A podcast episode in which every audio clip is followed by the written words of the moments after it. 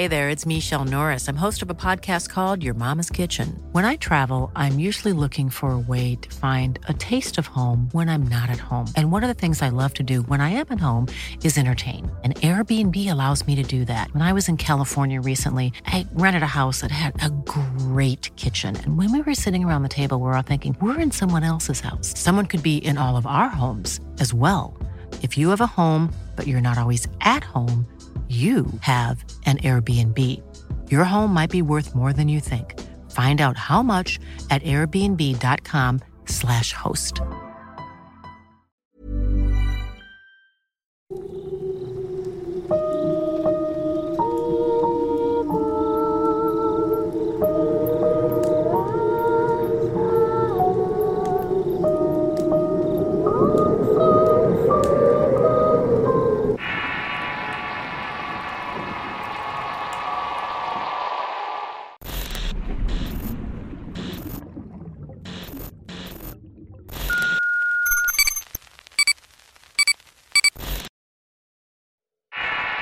Las brujas del burdel. Historia escrita y adaptada por Eduardo Liñán para relatos de horror. Mi abuelo fue un hombre muy bragado, trabajador y mujeriego. Era oriundo de un pueblito del estado de Veracruz muy cercano a Jalapa. Su vida siempre fue de andar trabajando en el campo. Además de conocer distintos pueblos de aquella región en donde venían productos que él mismo producía. La gente le pagaba buen precio en los mercados locales de esas comunidades. Sin embargo, nunca se hizo de algo importante en su vida. Tenía su mujer y dos hijos, los cuales huyeron del seno familiar apenas pudieron. Esto más que nada por los malos tratos y el poco amor que recibían.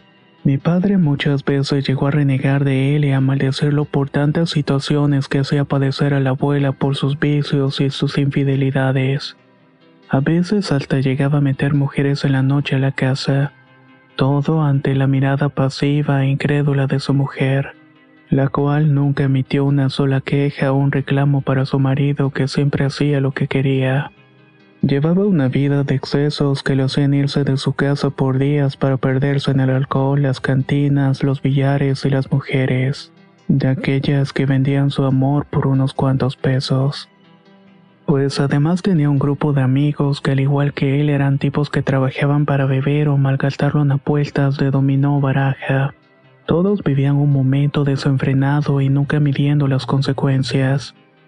Muchas veces llegó a enfrentar diversas riñas en donde por astucia y corpulencia siempre salía victorioso. Pero muchas de esas veces salía tan herido que debía ser llevado a un dispensario para curarse además de las tremendas borracheras que lo hacían quedarse tirado al lado de los caminos.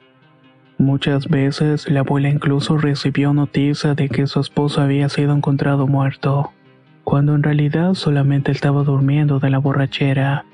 Así era mi abuelo. Esa era la vida de infierno que llevaba la abuela y por la que mi padre y mi tío huyeron apenas pudieron. Preferían de alguna manera pasar hambre y andar derrimados que permanecer un minuto más en esa casucha vieja y caída. La vida del abuelo era incierta en ese momento, pues muchas veces todo lo que ganaba lo perdían a puertas o en alcohol. Pero todo eso daría un giro y esto le da sentido a esta historia sobrenatural. Una historia que contaba mi padre, pues él vio de cerca cómo el abuelo sentía el terror cada noche. Todo después de experimentar esa experiencia. Y a pesar de saber la verdad y las cosas que le pasaron, realmente nunca pudo determinar si lo que decía su padre era cierto, o tal vez simplemente inventos de un viejo borracho. Vivió una vida modesta y austera hasta el final de sus días, y recuerdo que en alguna ocasión también llegó a contarme esta historia, aunque no tan detallada como lo hizo mi padre. Sucedió que cierta fecha del mes de mayo hubo una fiesta patronal en el pueblo vecino donde vivían mis abuelos. Cada año celebraban una feria y jaripeo, y cada año el abuelo asistía a estos festejos. Ahí podía dar rienda suelta a sus vicios y toda la algarabía con la cual vivía todo el tiempo. Mi padre contaba que guardaba mucho de su dinero que ganaba solamente para irlo a gastar en aquella feria. De alguna manera quería pasar los mejores días del año quedado en alcohol o durmiendo entre las piernas de las meriatrices que llegaban en caravanas. Según mi padre, siempre que terminaban la fiesta el viejo regresaba descalzo, sin dinero y a veces sin camisa, pero con una amplia sonrisa en el rostro. Dormía por días para recuperarse de las tremendas faenas que se ponían en la fiesta del santo patrono de la iglesia. Sin embargo, su suerte cambiaría y fue precisamente durante uno de los últimos días de la fiesta. Un día que visitó un burdel que se levantaba en una carpa. Justamente por un lado de los juegos mecánicos que la parroquia del pueblo había contratado para la diversión de los chiquillos. Irónicamente le había dado permiso para que esa carpa de mujeres de la vida galante y sus padrinos que venían alcohol adulterado se colocaran en ese espacio. Eran terrenos que le pertenecían a la iglesia. Como era una carpa y venida de Veracruz, tenía un show de bailarinas y otra serie de eventos que rayaban el exótico. Mismos que fueron la delicia del abuelo al contemplar cosas y mujeres como nunca lo había hecho de tal manera que quiso gastar todo lo que le quedaba en aquel sitio al poder disfrutar de una de esas mujeres exóticas. Pero después de tomar un servicio con estas mujeres le quedó de ver mucho dinero, pues además había pedido alcohol y comida en grandes cantidades para invitar a sus amigos. Al quedarse sin un peso hubo muchos problemas y una pelea entre esa mujer y la madre también prostituta que la acompañaba. Se enfrascaron en una lucha sanguinaria donde el abuelo recibió una puñalada en el hombro. Lo hizo sangrar y también varios golpes propinados por hombres de la carpa. Habían enfurecido de verdad a las mujeres por el engaño y la desfachatez. Iniciaron una enemistad con estas personas y provocaron una pelea de proporciones épicas. Una en el momento de querer huir de la carpa sin pagar. Finalmente lograron correr de ese sitio dejando atrás de sí mucha gente enojada, pero especialmente ese par de mujeres, madre e hija que a partir de ese momento buscaron cobrar venganza y tomar la vida del abuelo como fuera. El problema se hizo más grave cuando mi padre contaba que ambas mujeres practicaban la brujería. Además, en la misma carpa ofrecían servicios y realizaban trabajos negros amarres y demás cosas que decían venían de Cuba. Tenían creencias muy raras y poco conocidas, con dioses y figuras católicas que adoraban de acuerdo a su creencia. Pero muchas de estas podían infligir el mal y fue precisamente lo que buscaron hacer con el abuelo. Lo odiaban tanto que buscaron hacerle daño a toda costa. Una de las personas que estuvo muy cerca y fue testigo de todo lo que hicieron para tratar de tumbar al abuelo fue un compadre. A este le debía mucho dinero y también aprovechó la oportunidad. Y ese odio enfermizo que se desarrolló por la traición y engaño que sufrieron ambas mujeres. Al enterarse por casualidad que estas brujas estaban pensando atentar contra la vida del abuelo, también quiso ayudar para destruirlo. Siempre le tuvo envidia y temor a pesar de ser su compadre. Nunca lo quiso enfrentar abiertamente, pues el tipo le tenía miedo. Sabía perfectamente que el abuelo era un hombre de armas a tomar. Siempre cargaba un filoso cuchillo y pistola al cinto, así que hacerlo encarar un enfrentamiento a muerte era impensable. El temor que le tenía al querer cobrarle el dinero hizo que se a estas mujeres y poder llevar a cabo un trabajo oscuro. El mismo comenzó a finales de ese mes de mayo, justo después de que la feria terminara y todo el mundo se regresara a sus lugares de origen. Pero estas mujeres decidieron permanecer en el pueblo aconsejadas, ayudadas por el compadre cuyo nombre era Daniel Romero. Nunca se imaginó que al estar al lado del mal también se le iba a acarrear consecuencias. Pero era tanto su temor y coraje que le tenía que no le importó acompañar a aquellas mujeres cierta noche a un cementerio comunitario. Este se encontraba levantado en las faldas de un cerro y pertenecía a un ejido que apenas se había formado en aquel tiempo. Al ser de fácil acceso y estar muy alejado de cualquier persona, le sería fácil poder encontrar lo que andaban buscando. Y era precisamente un cadáver de alguna persona que hubiera muerto violentamente. En esos ejidos no era raro encontrar gente así, Siempre había riñas y duelos en los que la gente terminaba muerta por disputas de celos o deudas de juego. Cuando por fin dieron con el cadáver tan esperado y buscado, fueron precisamente Daniel quien la llevó a este sitio. Al estar prácticamente en medio de la nada, fue relativamente fácil desenterrar el cadáver todavía fresco de un fulano. Este había muerto por una riña de cantina y le habían dado cinco tiros. Prácticamente su entierro fue rápido y en ausencia de mucha gente. Solamente su madre y padre fueron a darles el último adiós a ese pobre diablo. Según recuerdo, tenía el nombre de Francisco Vidales. Su fecha de nacimiento y muerte estaban escritas en una cruz de madera blanca con letras en negro. Daniel hizo un esfuerzo enorme para poder sacar la caja de madera de pino donde estaba enterrado el cadáver. When you're ready to pop the question, the last thing you want to do is second guess the ring. At Bluenile.com, you can design a one of a kind ring with the ease and convenience of shopping online. Choose your diamond and setting. When you find the one, you'll get it delivered right to your door. Go to Bluenile.com and use promo code LISTEN to get $50 off your purchase of $500 or more. That's code LISTEN at Bluenile.com for $50 off your purchase. Bluenile.com code LISTEN. Spring is my favorite time to start a new workout routine. With the weather warming up, it feels easier to get into the rhythm of things. Whether you have 20 minutes or an hour for a Pilates class or outdoor guided walk, Peloton has everything you need to help you get going. Get a head start on summer with Peloton at onepeloton.com. Al hacerlo, las mujeres comenzaron una especie de ritual rodeándolo con veladoras, cal, carbones encendidos, además de ciertos ídolos de barro que llevaban en un costal y que eran el objeto de su culto. Objetos raros según la descripción de aquel hombre. La idea que tenían las mujeres era que el espíritu de ese muerto acosara al abuelo. El decir que de alguna forma iban a pedir que ese espíritu no lo dejara en paz, que no lo dejara dormir, comer o hacer cualquier cosa del diario, sin que ese espíritu estuviera presente para dañarlo de diversas maneras, especialmente en su cabeza alterando su realidad con visiones e ideas horribles. Eso fue lo que le pidieron a grito abierto mientras rezaban y bailaban alrededor del muerto. Daniel lo único que hacía era mirar atentamente todas estas acciones. No daba crédito y pensaba que las mujeres estaban locas, que había sido un error haberlas ayudado. Finalmente no iba a recuperar su dinero y esperaba algo más directo para dar cuenta de su compadre.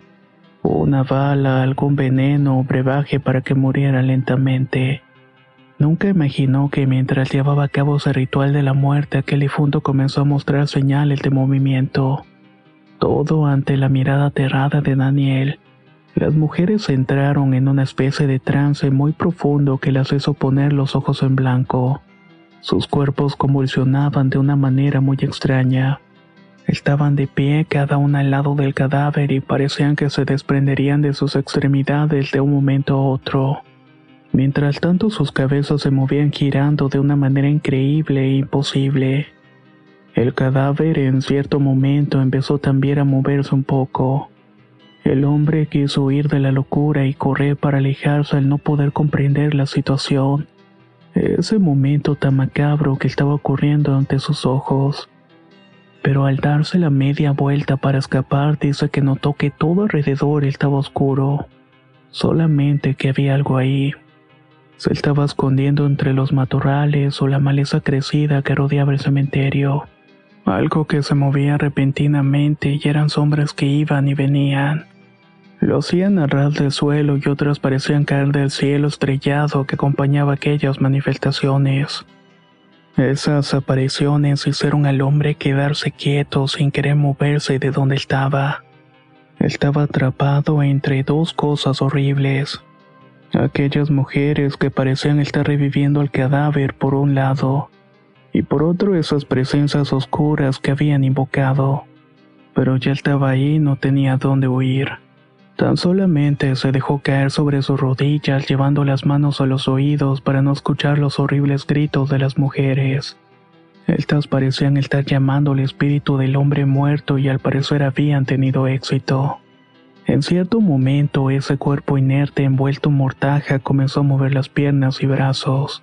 Finalmente el cuerpo se convulsionaba como si intentara levantarse del ataúd. Daniel gritó asustado y dio un grito ronco que hizo romper el momento tan horrible. A pesar de ello, el cuerpo no se levantó, solamente se movía de forma macabra e imposible, hasta que unos sonidos tenues parecían salir de su boca. Era como si intentara hablar o comunicarse de alguna manera sin poder hacerlo. La más vieja de las mujeres y la madre de la otra se acercó al cuerpo y le ordenó al espíritu que estaba dentro del cadáver, que fuera por su enemigo para que se alimentara de éste. Querían retribución por los agravios que habían sufrido. Querían que el espíritu del mal que movía todas aquellas fuerzas que rodeaban a estas personas matara al abuelo de una vez por todas, que lo destruyera para siempre y que lo hiciera sufrir que no tuviera paz ni descanso a partir de ese momento. Al cerrar ese deseo de invocación, el cadáver emitió un sonido ronco como si hubiera dado una respuesta. Aquellas mujeres solamente se levantaron, le echaron alcohol al cuerpo con su boca y después le prendieron fuego. Las llamaradas que se levantaron fueron impresionantes. Daniel nunca en su vida había observado un incendio como ese. Tan rápido y en pocos minutos el cadáver quedó hecho cenizas, al igual que la caja donde estaba enterrado. Las mujeres impacientes le ordenaron que no se estuviera haciendo el tonto, que debía enterrar lo que había quedado y una vez hecho esto todos se retiraron en medio de la noche. El hombre estaba realmente asustado. Sus ideas cambiaron en ese momento que salió casi huyendo del panteón. No sabía qué hacer o cómo reaccionar. No esperaba en ningún momento estar en medio de algo como eso. A pesar de ser un cobarde, tenía sus propios límites. Así que tan solamente regresó a su casa para encerrarse unos días y esperar que llegaran noticias. Quizás de la muerte del compadre. Pero la duda y la incertidumbre pudo más y salió para investigar qué había pasado en esos días, y si las brujas habían cumplido su cometido. Tomó su caballo y salió a buscar al abuelo a su casa y al llegar al jacal fue recibido por su mujer. El hombre, como si fuera cualquier otro día o como cualquier otro amigo visitando a su compadre, preguntó cómo estaba. Mi abuela simplemente se quedó un poco seria y le dijo que había estado sucediendo cosas extrañas. Todo después de que había llegado de la feria. Tenía un comportamiento bastante extraño. Pero no solamente eso. Además habían cosas en el ambiente y alrededor del jacal que parecían estar observándolos. Había cambiado su manera de ser y llegaba más temprano, pero sobre todo bebía convulsivamente. No quería mirar y quería quitarse las imágenes del horror que todos los días lo perseguían en el campo. Pero una de esas cosas fue precisamente lo que le mandó a la locura y a la cama por días. Estaba muy mal de su salud mental y temía que se hubiera vuelto loco por tanto alcohol. El compadre al entrar y mirar al abuelo se dio cuenta que estaba tirado en cama muy pálido. De aquel hombre corpulento que había conocido recordaba ahora era un hombre delgado casi en los huesos, con unas ojeras profundas y una pestilencia sudor grasa que era insoportable. La cama estaba manchada de fluidos como si su cuerpo se estuviera deshaciendo lentamente. Tomó una silla y se sentó por un lado de él mientras escuchaba la conversación que tenía con su mujer. Decía que después de haber regresado de la feria sintió una presencia muy extraña siguiéndolo en el camino de vuelta. Al principio parecía conocer a ese hombre. A pesar de mirarlo de lejos, su silueta y esa forma de andar era muy peculiar y más que nada porque cojeaba de un pie. Entonces le recordó un viejo conocido con el cual jugaba continuamente en el casino del pueblo, cuyo nombre era Francisco Vidales. Lo recordaba, pero también sabía que era imposible que anduviera por esos rumbos, ya que había muerto en un tiroteo y por lo menos eso le habían contado unos amigos con los cuales se juntaba. Pero nadie hubiera podido jurar que era él hasta que se dio cuenta que lo estaba siguiendo y era el espectro de aquel hombre. No quiso mostrar miedo y tan solamente se plantó firme en el camino, haciéndole frente a aquella aparición y insultándolo y retándolo. Pero ¿qué es lo que puedes hacer frente a un fantasma? El abuelo recordaba que esa aparición simplemente se puso enfrente de él provocándole mayor de los sustos. No se veía como una persona normal. Era un ser horrible, de rostro quemado y lleno de cicatrices. Esto revelaba su verdadera naturaleza monstruosa y demoníaca. El abuelo intentó escapar del camino, pero aquella cosa se movía todavía más rápido. En el momento que llegó una cañada, la aparición se plantó frente a él y le dice con una voz de ultratumba que no iba a poder escapar de sus culpas, que tenía una deuda que saldar y la única manera de hacerlo era con su propia vida. A partir de ahí estaba condenado a sufrir en vida por los agravios que había cometido. El abuelo realmente no sabía a qué se refería. Toda su vida había defraudado y engañado a las personas. También debía algunos muertos y eso quizá le llevó a sufrir un arrepentimiento profundo. Pero al mismo tiempo el terror le hacía doler su cuerpo y su alma cada noche.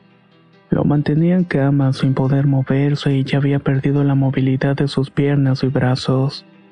Apenas si le respondían y tenía media cara paralizada y había dejado de comer pues ya no sentía hambre. Por las noches su respiración fallaba provocando espasmos horribles cuando intentaba jalar aire. La abuela decía que en cualquier momento ese espíritu inmundo que lo acosaba iba a tomar el último soplo de vida mientras estaba durmiendo. En ese momento el compadre ya no pudo callar más. Se sentía avergonzado y sentía que debía decirles la verdad sobre la situación con las brujas. Y sobre todo con el ritual que habían hecho para liberar al espíritu inmundo del asesinado para que tomara la vida del abuelo. Al escuchar la historia no podían creerlo. La abuela maldijo muchas veces al compadre por ser partícipe de eso. El hombre con la cara llena de vergüenza lo único que pudo decirles es que se arrepentía de la situación. Salió arrastrando los pies del lugar mientras la abuela lloraba inconsolablemente tratando que su esposo no sufriera. Pero todo parecía inevitable en el momento que Daniel se topa con las mujeres en el camino. Le dicen que esa misma noche el abuelo perecerá pues el espíritu tomará su vida y alma. Si quería mirar atento cómo es que sucedía esto, debía seguirlas. Así lo hizo y las oscuras brujas iban cuchicheando y riéndose burlonamente mientras hablaban. Decía que se irían a otro pueblo a engatusar borrachos y quitarles más que su dinero. Daniel solamente escuchaba atento todo y al llegar al jacal estuvieron haciendo sus rezos y reos con líquidos raros. En breve todo parecía estar nublado y la poca luz se fue atenuando. El sol se ocultaba y la abuela ya se había encerrado empezando a orar un rosario mientras las sombras parecían cobrar vida. Todo se movía con un viento helado que hizo temblar a Daniel. Tenía miedo y se aferró lo último que le quedaba de valor y miró como una de esas sombras se materializaba en el cuerpo de un hombre. Parecía estar caminando mal y el semblante era enfermo. Era un rostro cadavérico y las manos se acercaban lentamente a la casa del abuelo. En eso, la más vieja de las mujeres da un paso al frente y comienza a gritar. Quería que el espíritu se llevara la vida del abuelo. Pero antes de que esa bruma oscura con forma de persona entrara en la casa, algo lo detuvo. No se sabe si fue la fe de los rezos de la abuela, o tal vez porque Daniel tomó su pistola del cinto y le da un par de tiros a la mujer, mientras que la más joven al mirar la traición corre asustada por el camino oscuro. Daniel no pudo darle en esas condiciones y no quiso seguirla. Al no tener quien controlar sus energías, empezaron a dispersar por todas partes, hasta que solamente quedó el espíritu del muerto. Este solo se quedó mirando atento la casa y se desvaneció ante la mirada incrédula del hombre. Después solo tocó la puerta de la casa para avisar que todo había terminado. Tomó el cuerpo de la bruja oscura y se le llevó a enterrar al monte. Nadie supo dónde lo había hecho. Luego de estos hechos, el abuelo tomó conciencia de sus actos. Daniel de igual manera tuvo que cargar con ciertas culpas que no lo dejaron estar en paz. Aún se sentía perseguido por la joven bruja del burdel que había quedado viva. La buscó por mucho tiempo y falleció esperando su regreso. La abuela de igual manera pereció, pero perdonó al abuelo por tantos agravios. Él solo se quedó encerrado en su casa y en sus recuerdos para siempre hasta que murió de viejo. Murió con una tremenda culpa. También estuvo listo todo el tiempo para volver a enfrentar el horror que le produjo ese espíritu conjurado por las brujas. Y hasta el momento de su muerte las estuvo esperando con un arma bajo la almohada. Todo acto tiene consecuencias, y creo que esta historia nos lo refleja perfectamente. Si vas actuando con malos pasos, terminarás bastante mal. Así que es un poco de conciencia. No vaya a ser que te toque algo parecido.